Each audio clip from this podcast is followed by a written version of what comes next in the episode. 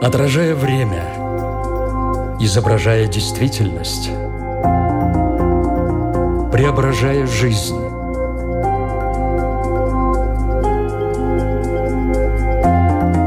Форма выражения. Программа о том, как мы проявляем себя в этом мире.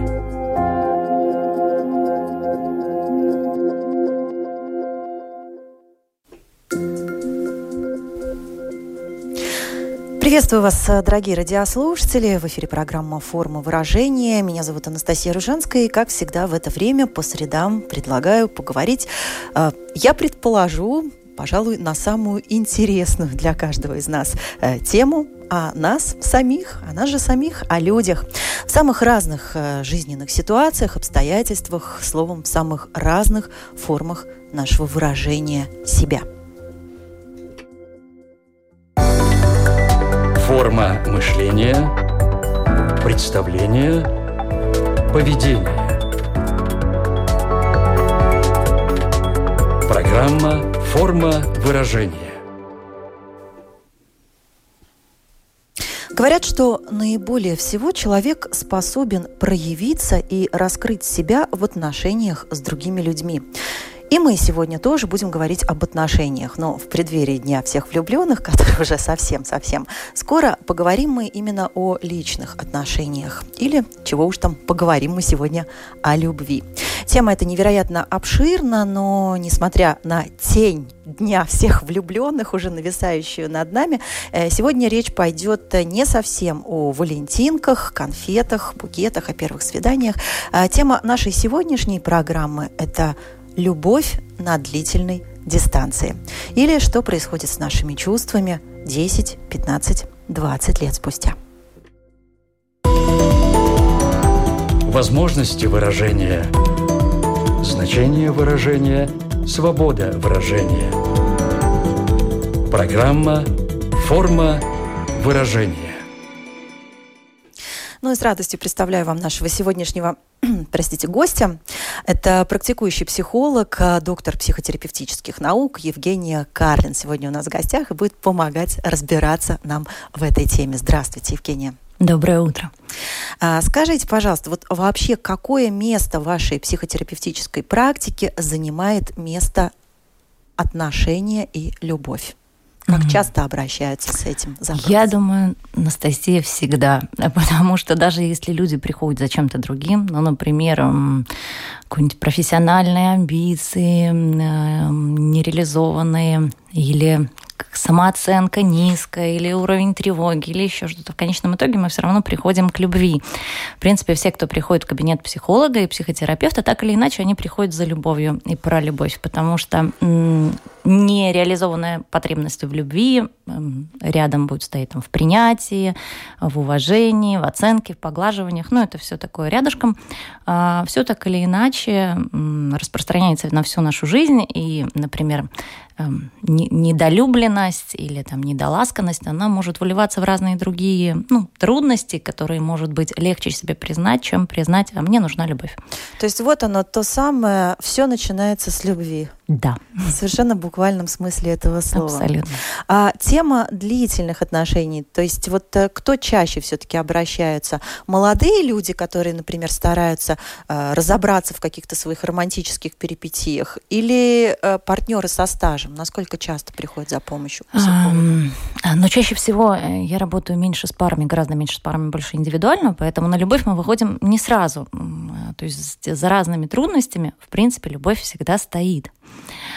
просто надо дойти до этого осознания, до переформулировок, снять там разные защиты в виде а, обесценивания, рационализации, цинизма э, и так далее, и так далее. Но если говорить именно о людях, которые приходят непосредственно с запросом уже про отношения, то обычно все-таки это либо поиск партнера, э, либо длительные отношения, когда человек задается вопросом, либо, а, собственно говоря, зачем это мне все, если я самостоятельный взрослый и могу прекрасно жить без второго человека.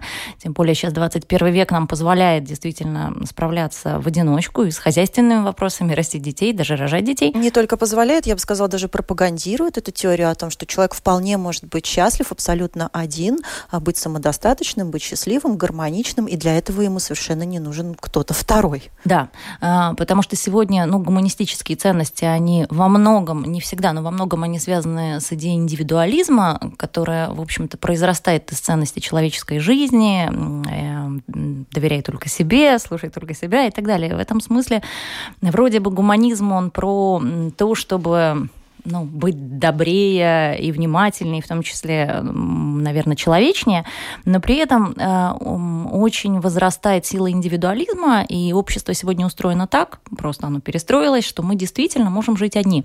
Поэтому вопрос, а зачем мне второй человек, э, когда проходит влюбленность и проходит гормональная буря, и надо прийти к чему-то другому, э, он возникает. И второе, конечно, если человек зависимый, то тоже спустя время а, возникают многие вопросы, почему же мне так плохо в этих отношениях, даже если я не хочу из них уходить, боюсь уходить и так далее. Поэтому, а, наверное, это вот поиск партнера и то, как быть, зачем быть на длительной дистанции, это, наверное, основной такой вопрос, потому что когда люди встречаются, допустим, первый год, они влюблены, им хорошо с друг другом, а, психолог здесь не, не помощник, потому что мы слабее, чем, чем сила любовь. гормонов.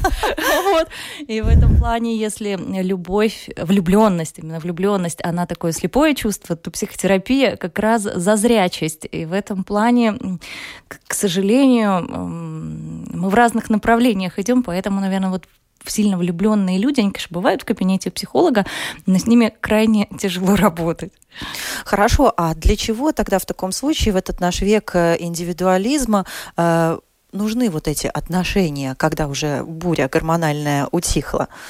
Потому что человеку нужен человек. Человек все-таки это социальная такая зверюшка, и мы с самого рождения, в общем-то, впитываем в себя понимание того, что без другого мы просто физически не выживем. То есть наше детство длится очень-очень долго. И человеческий детеныш самый уязвимый детеныш. И вот эта ориентация на второго, ну, изначально на своего взрослого, маму, папу и бабушку, кто заботится о ребенке, это, ну, в общем-то, такой центральный, очень важный, встроенный биологический механизм. Младенец должен быть заточен на своего взрослого, иначе он просто без него не выживет. А поскольку детство, ну даже и сегодня, там, в эпоху индивидуализма, до 18 лет все-таки наши дети живут с нами, а, мы очень долгое время являемся зависимыми от другого, и, естественно, это сказывается на нашей психике. А, ну и, и плюс, в принципе, если мы возьмем всю историю человечества и нашего вида, то но ну, это не история про жизнь в одиночку. И раньше вообще невозможно было выжить в одиночку и быть изгнанным, быть отверженным, это означало погибнуть. То есть нам все-таки биологически заложено быть с кем-то в паре? Да, конечно, да. Я бы не сказала бы, наверное, не, ну в паре, я думаю, что да, но нам биологически заложено быть с другими. А, определяем мы это как эм, группу людей, как наших соратников, или мы будем определять как любимого. Э, с точки зрения пары, эм, как виду, нам надо размножаться. В этом плане, конечно, нам нужен второй, чтобы мы могли продолжать род, потому что природе, в общем-то, интересно это. Но э, уже психологически, если мы посмотрим наши психологические потребности, то нам надо быть с кем-то, потому что одни, ну, у нас записано уже там, на нашем ДНК, на нашей генетической памяти есть, мы не не можем быть одни. Ну, наверное, и не нужно. То есть получается, что все же э, вот современные разговоры о том, что э, сегодня человек вполне способен э, быть один и при этом быть счастливым, быть полноценным, чувствовать себя гармонично и хорошо в этом обществе, э, будучи одному – то есть они не совсем состоятельны все-таки. Я думаю, вопрос в том, что мы называем будущее один. Если мы говорим о человеке, который живет один, при этом у него есть друзья, есть э, коллеги, есть э, близкие родственники. Нет, я, наверное, все-таки про такого классического партнера классического в таком партнера. понимании, да. Ну, я думаю, на самом деле, конечно, быть в паре, если это хорошие отношения, это вообще большая удача, радость и счастье.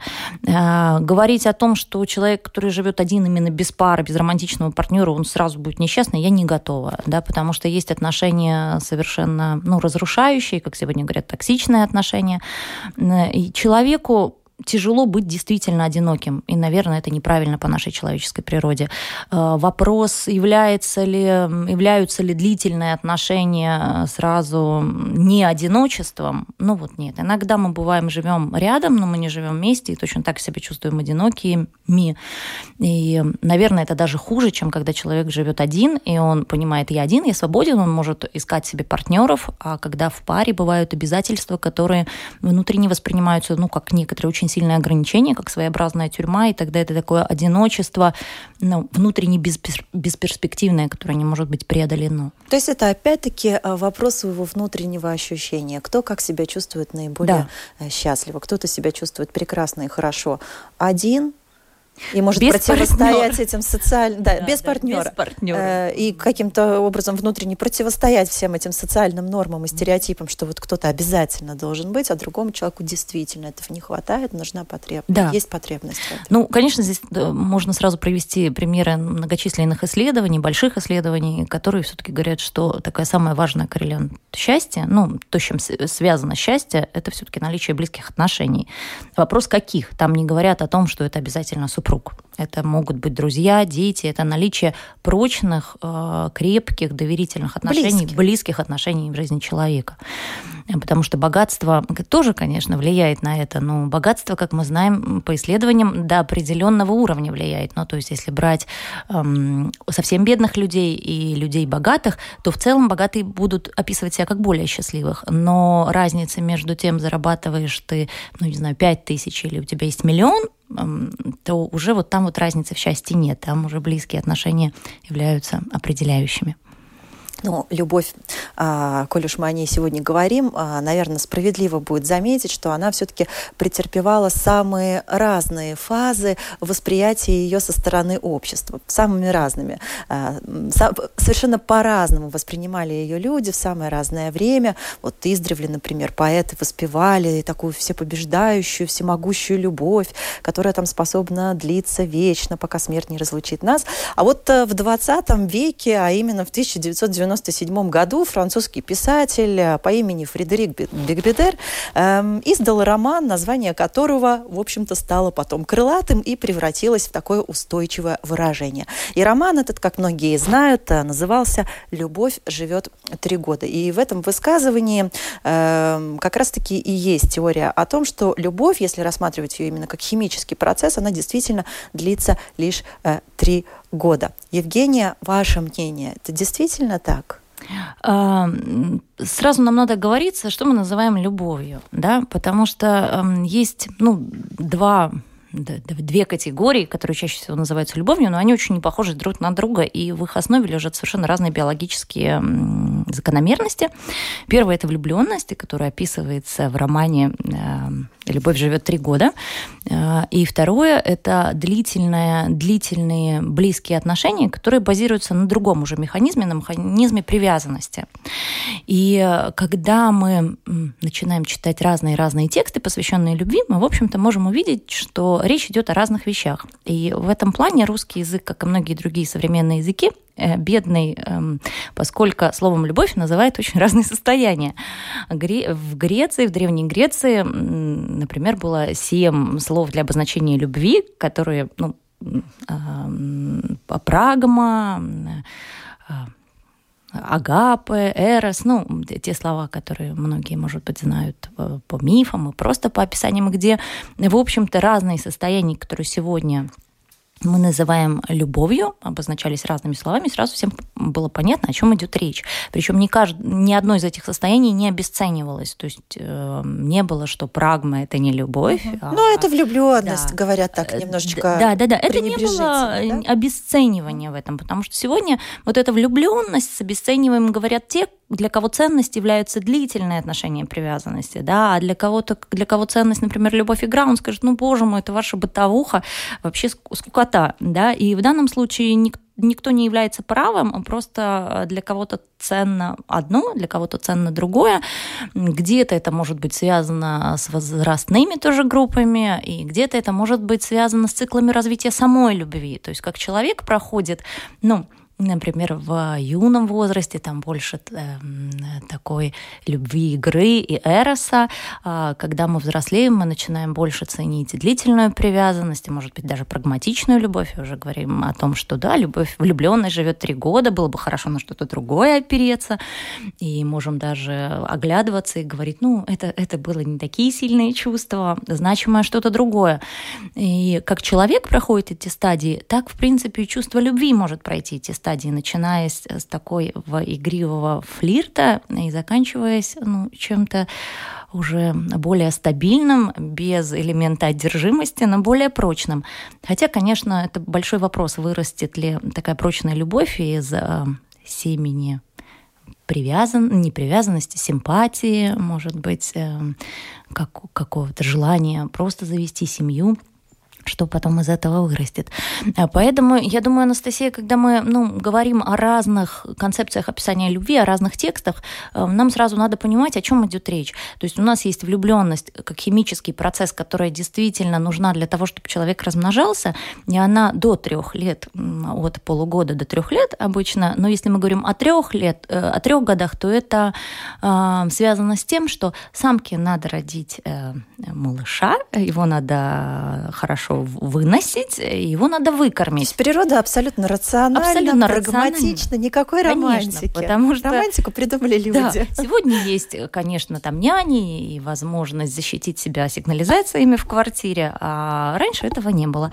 И для того, чтобы малыш вырос, нужен был самец, влюбленный самец, который будет рядом со своей, э, со своей возлюбленной, будет ее охранять и даст возможность потомству вырасти.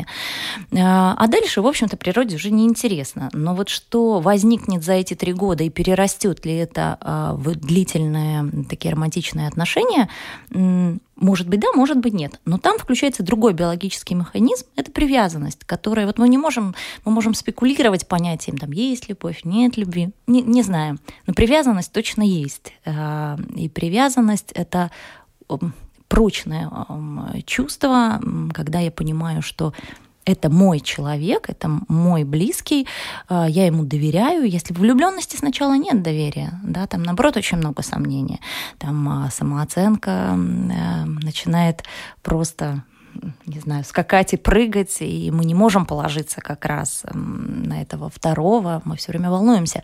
А в отношении длительной привязанности мы как раз можем на него положиться, и мы знаем, что, например, какая-то ссора, она не приведет к тому, что мы разойдемся. Мы можем себе позволить поссориться, мы можем себе позволить позлиться, мы можем поз позволить себе очень разные вещи.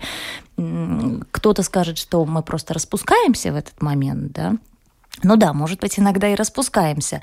Но, с другой стороны, в общем-то, принести разное в отношения без риска того, что эти отношения тут же закончатся, это хорошая вещь. А может быть, э, я подумала тем самым обесцениванием некоторых этапов развития отношений мы сами и закладываем для себя какую-то какую бомбу, что ли, которая впоследствии способна разрушить. Потому что, ну, любовь живет три года. Ну да, хорошо, мы выяснили, что вот чисто химически, биологически она действительно живет три года, в этом нет ничего совершенно страшного, mm-hmm. и это абсолютно естественный процесс. Но преподносится это так нами, людьми, да, да как mm-hmm. нечто вот такое совершенно фатальное, и все, вот после трех лет там, там могила для отношений. Ну, даже если бы мы просто формулировали бы «влюбленная живет три года», было бы гораздо уже легче, угу. да, а любовь появляется за три угу. года. И мы бы тогда могли Смотрите, по-другому. Как, как, как мы, вот совершенно э, немножко перефразировав эту фразу, любовь рождается за три да, года, это точно, да? Это точно. Как можно изменить вообще восприятие? Конечно. Ведь вы сказали, что э, наш э, великий, могучий э, русский язык достаточно беден, и в нем э, слишком мало есть слов, а вернее, оно лишь одно, любовь, для того, чтобы очень много разных mm-hmm. понятий и явлений определить. Но ведь э, язык это живой организм, и он всего лишь является отражением э, ну, вот, общественного, ну, как, э, каких-то вот понятий в обществе. То есть люди просто даже сами до конца не понимают этих этапов отношений, вместе с тем и слов новых не появляется для того, чтобы их обозначить. И это удивительно, потому что я думаю, есть более простые понятия, для которых гораздо больше синонимов э, и возможности их описать.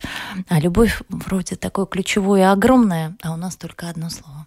Да, так что я думаю, это такое возможности перспективного развития для э, для, да, да, для языковеда. Нужны нам слова, нужны. А, э, вопрос, живет ли любовь три года? Его же мы адресовали, в том числе и простым жителям нашего города, горожанам. С ним мы вышли на улицу и сделали небольшой опрос. Давайте послушаем, а, что об этом думают э, люди, живущие рядом с нами.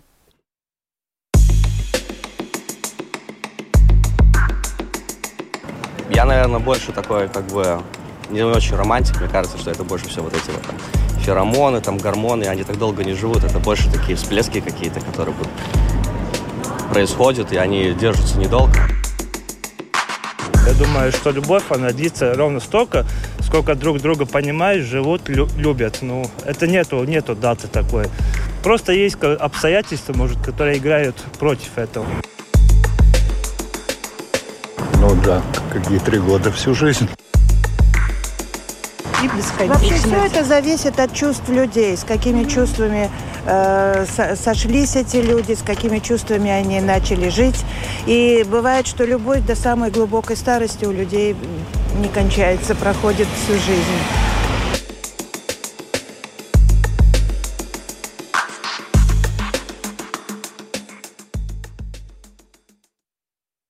Ну, вот таковы мнения а, опрошенных а, нами на улице людей. Мне захотелось, с вашего позволения, отозваться. Женщина сказала, что может быть всю жизнь. Э, вот да, действительно, может быть всю жизнь, и даже романтичная любовь. И те же исследования мозга показывают, что, конечно, ну, химия э, в краткосрочных любовных отношениях, она иная.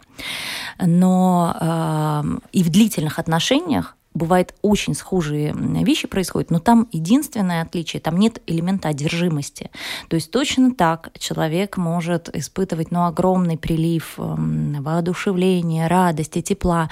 Более того, если любимый человек просто берет за руку, в длительных отношениях, у пар, у которых сохраняется такое чувство, а, это может снизить боль, это может привести в порядок артериальное давление. Э, ну, то есть там удивительные вещи происходят. Терапевтический эффект любви. Да, но, Прелесть. конечно, это есть не во всех парах, но в, в длительных отношениях это возможно. Единственное, нет вот этого элемента одержимости, который есть в начале, когда мы влюбляемся, нам прямо, ну, мы ни о чем другом думать не, будем, не можем, мы глупеем, мы думаем только об этом человеке.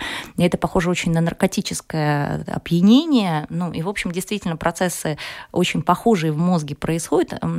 Такая похожая картинка обсессивно-компульсивного расстройства, когда навязчивость, то есть вот один центр а, очень сильно активизируется. А в длительных отношениях все все такие химические процессы, связанные с удовольствием, а, с успокоением, с а, действительно глубочайшей радостью быть с этим человеком, видеть его, есть, а вот элемент одержимости, он пропадает. Поэтому, в общем, да, это может быть не не, не сухо, это может быть очень желанно, это может быть очень романтично, сексуально в том числе. Ну, а все же, Евгения, вот после тех самых пресловутых трех лет или пяти или десяти, неважно, да, у каждого а, стаж а, отношений свой, а, все-таки какие самые главные камни преткновения? Вот что все-таки может у, убить, охладить чувства? А, я думаю, ну, во-первых, надо понять, что в отношениях мы счастья не находим, мы его приносим с собой. И если в начале на как раз гормональной буре многое происходит помимо нашего участия, э, то есть природа так работает, что там недостатки не видны, мы идеализируем очень сильно, природа все делает за нас, э, то по истечению этого времени э, нам приходится работать самим. И, в общем-то, если мы приносим в отношения свои комплексы, претензии, недолюбленность, и видим в партнере такого хорошего родителя, в кавычках, ну, скажем, там, маму или папу, который возьмет нас на ручки и будет о нас заботиться и будет принимать нас, безусловно, потому что это тоже какая-то великая спекуляция нашего времени, когда, значит, все пишут о безусловной любви, значит, партнера надо э, любить безусловно, не очень понятно почему. Безусловно, надо любить своего ребенка до определенного возраста. Подростка уже тоже довольно сложно любить безусловно, и э, это нормально, когда мы показываем, что какие-то вещи, какие-то вещи, какое-то твое поведение, ну, будет приниматься, какое-то не будет. Конечно, э, ребенка любить безусловно, важно, потому что э, он должен знать, что вот как раз мой самый главный взрослый, мой близкий, он меня не подведет в любом случае, на него можно положиться. То есть у этого есть ну, причины, зачем это делать мы не будем уходить в детскую психологию, но если мы говорим о, двух, о двух партнерах, о двух взрослых людях, то вот эта идея безусловной любви, она на самом деле под собой ничего не имеет. Мы все равно выбираем человека, с которым, у которого есть определенные качества, которые нам нравятся, за них ценим, и потом, да, конечно, если хорошего больше, чем плохого, мы, мы остаемся с ним. Но если в какой-то момент будет наоборот, то, в общем-то, по отношению к тем людям, которые в жизни мы можем выбирать, родителей мы не выбираем, детей мы не выбираем, то вообще-то разумно, что мы можем-то и уйти да, поэтому вот носиться с идеей «ты меня, безусловно, значит, должен любить», ну, на, мой взгляд, какая-то очень такая странная позиция. Вот, поэтому, если мы исходим из того, что э, для того, чтобы отношения длительные были хорошими и крепкими, нам надо быть психологически здоровыми, иметь нормальную самооценку, нормальные ожидания и не вешать на партнера все то, что не додали нам родители, то это уже хороший старт. А, вот. а дальше, я думаю, если говорить о таких демонах любви на длительной дистанции, э, то э, пара такая идеализация и обесценивание, то есть когда мы идеализируем какие-то условные любовные отношения и начинаем с ними сравнивать свои. Ну или живем не с реальным партнером, а живем втроем. Идеальный образ партнера, наш партнер и, и вот мы. И да? нашего и партнера такой... мы преимущественно да. хотим подогнать. Конечно, да, под и у нас идеальный. тогда такой любовный треугольник в голове живет. треугольник, Да, живет, значит, идеальный муж, и этот муж, конечно, не дотягивает. Да, у мужа, в свою очередь, еще и идеальная... Конечно, жена, и, в общем, живем группой. Вот, поэтому вот э, этот демон, эта идеализация, то есть вообще понять, расстаться с идеей, что есть идеальные отношения, очень полезно, и что есть идеальный партнер. Его нет.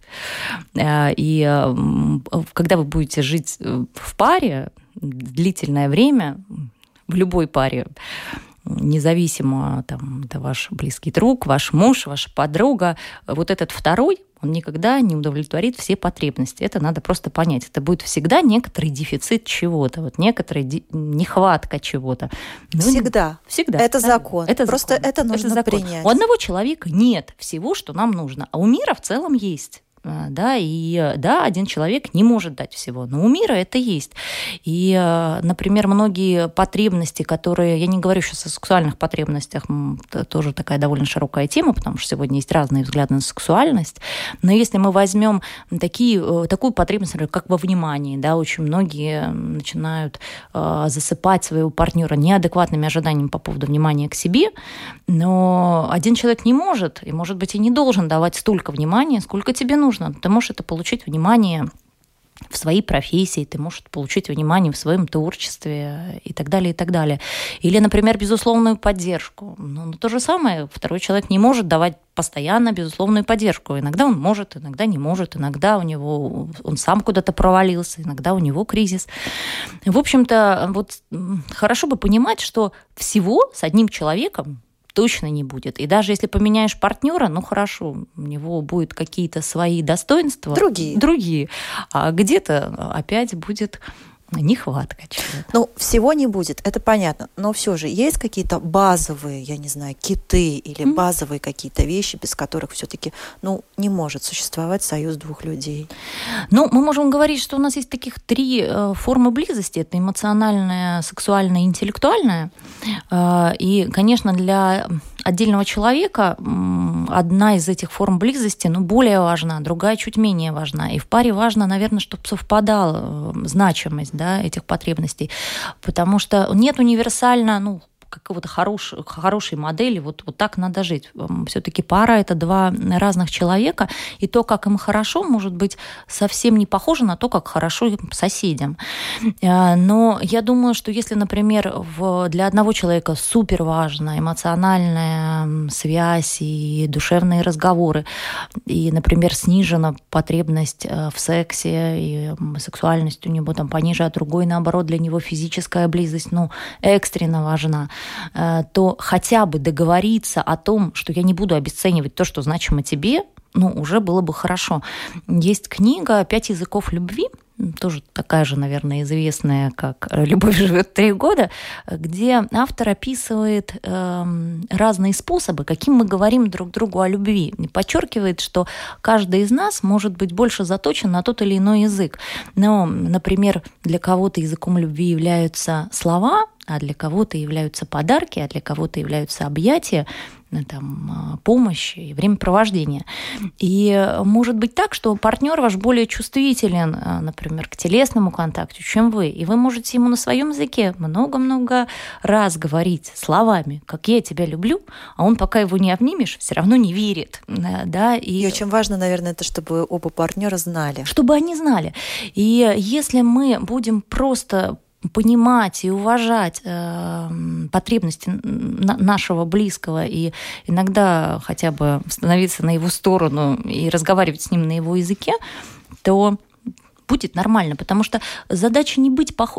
похожими быть не обязательно. Хотя, конечно, мы все равно выбираем, ну так или иначе, более или менее похожих партнеров. Это, это О похожести и непохожести mm-hmm. мы как раз а, вот буквально сейчас уже поговорим. Я лишь хочу напомнить нашим радиослушателям, что мы сегодня говорим о любви на длительной дистанции, об отношениях со стажем. И еще раз хочу напомнить, может быть, тем, кто не так давно присоединился к нашему разговору, а, сегодня у нас в гостях а, психолог, психотерапевт Евгения Карлин. Форма мышления, представление, поведение. Программа «Форма выражения». Так вот, о похожести и непохожести а, начали мы разговор а, буквально совсем недавно, и все мы знаем, конечно же, эту, опять-таки, расхожую фразу противоположности притягиваются, дескать, а, один дополняет другого, и в этом и есть суть гармонии. А вот американские ученые, между прочим, а, выступили совершенно противоположной теорией о том, что притягиваются люди как раз-таки схожие, но схожие в одном интересном параметре –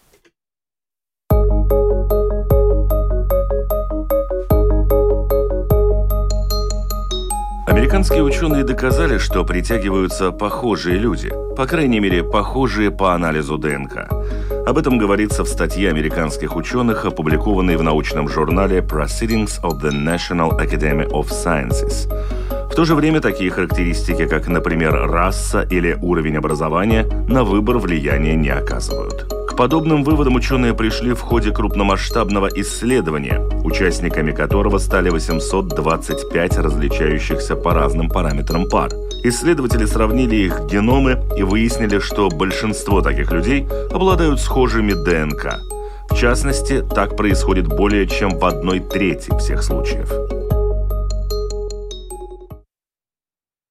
Ну что ж, вот такое очередное исследование американских ученых. Видите, что на уровне ДНК похожи люди, которые выбирают друг друга. Что вы думаете, Евгения? Все-таки противоположности или похожести? Похожести. Э, просто когда мы говорим о противоположностях, э, мы часто не видим эм, или как-то не акцентируем то, на чем все-таки эти люди эм, сошлись.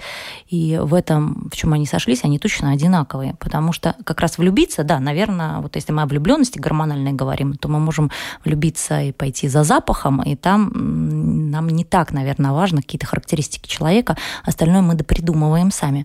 Но если мы говорим про длительные отношения, э, ценности у людей все равно будут похожие. Эм, ну, невозможно выстроить длительные отношения, если, например, один ориентирован на традиционные семейные ценности, а другой кочевник, э, полиамор. Да, это совершенно невозможно. Э, второе будет уровень психологической зрелости у них очень схожий. То есть если люди живут долго вместе, как бы они не выглядели так снаружи, может казаться, что вот она такая взрослая, он какой-то шалопай или наоборот. Все это неправда. Психологический возраст у них будет одинаковый психологический уровень психологической зрелости. Просто она может быть такая очень серьезная пятилетняя девочка, которая с высоким уровнем тревожности значит, эм, бдит, а он может быть такой пятилетний безответственный мальчуган. Но э, психологическая зрелость как качество, характеризующее, например, то, как ответственность мы в целом за себя можем нести, насколько мы слепаемся с другим человеком или не слепаемся, насколько мы удерживаем границы, насколько мы в стрессе можем э, гибко действовать. Ну вот какие-то такие вещи, которые связаны действительно с некоторой нашей зрелостью, э, они будут очень похожие. Э, ценности, про зрелость, я думаю, в некоторой степени все равно про социальный круг, потому что Конечно, есть пары, которые э, из очень разных социальных групп, но в длительных отношениях э, либо эти пары расходятся, либо все-таки происходит некоторая такая ну, ассимиляция, да, когда все-таки другой партнер как-то начинается меняться, и они в конечном итоге становятся, в общем-то, из одних социальных кругов, из одних социальных групп. Поэтому, я думаю, похожесть там гораздо больше. Там бывает, ну, темперамент действительно разный, или ну, какие-то такие поведенческие качества. И бывает наоборот, что что-то мы в себе, ну, заглушили, потеряли какую-то часть «я», и вот другой партнер, он нам напоминает эту часть э, «я». И в этом плане вроде бы внешне разные, а внутренние, если вглядеться, это просто такая моя потерянная часть я, и он позволяет мне встретиться с чем-то таким в себе, с чем другие люди не позволяли. Поэтому я думаю, здесь ну, глубже, чем кажется на первый взгляд. Это программа «Форма выражения», которая, к моему большому сожалению, на сегодня уже потихонечку подходит к концу, но у нас остается еще буквально две минутки для того, чтобы услышать домашнее задание, наше традиционное домашнее задание от нашего гостя. Форма мышления, форма представления, форма поведения. Программа «Форма выражения» психолог, психотерапевт Евгения Карлин у нас сегодня в гостях, гостила на протяжении всей нашей программы. У нас, Евгения, есть такая традиция, мы наших гостей просим напоследок дать а, нашим радиослушателям, все, кто слушал нашу программу, домашнее задание. Вот что каждый из нас прямо сейчас может пойти, не знаю, сделать, чтобы чтобы как-то вот отношения ну, свои на длительной дистанции чуть-чуть э, улучшить. Если прямо сейчас я бы взяла мобильный телефон и написала бы сообщение своему значит, партнерским в длительных отношениях и сказала что-нибудь такое неожиданное. Ну, например, какой-то у меня вообще потрясающий, а лучше в чем-то так, конкретном. А можно написать, слушай, я тебе говорила, какой ты у меня красивый, умный, как мне с тобой хорошо. Или, а может быть, подметить какую-то вещь, которая вот была недавно сделана, подарена, не знаю, сказана. Это раз. Второй, на выходных марш из дома без детей, а, в кафе, гуль... не знаю, завтракать, гулять на море, остаться в гостинице. Вот просто бегом при, не знаю, зовите бабушек или оставляйте детей с, там, с друзьями, родственниками, обязательно, обязательно. Вот. И третье, наверное, хотя бы на несколько дней, если это возможно, попробовать закрыть свой рот на критику. Вот просто закрыть. А, так вот хотите его открыть, и так, а какая у меня будет цена, что я сейчас хочу сделать? Я сейчас хочу э, немножко плюнуть в наши отношения, потому что когда вы критикуете партнера, вы не ему делаете плохо, а отношениям делаете плохо, да, вы фактически потом это обязательно съедите. И промолчать. А если наоборот видите малюсенький повод его похвалить, вот возьмите и похвалите, и пусть вам будет даже неловко, что вы вообще занимаетесь какой-то ерундой, но потом вы привыкнете, неловкость пропадет, а отношения улучшатся. Спасибо вам большое, Евгения, за то, что были гостем нашей сегодняшней программы. Программы, которая была посвящена теме «Любовь на длительной дистанции». Это была программа «Форма выражения». Я, Анастасия Ружанская, встречусь в этой студии с вами уже в следующую среду. Желаю вам хорошего дня. Всего вам доброго. До свидания. До свидания.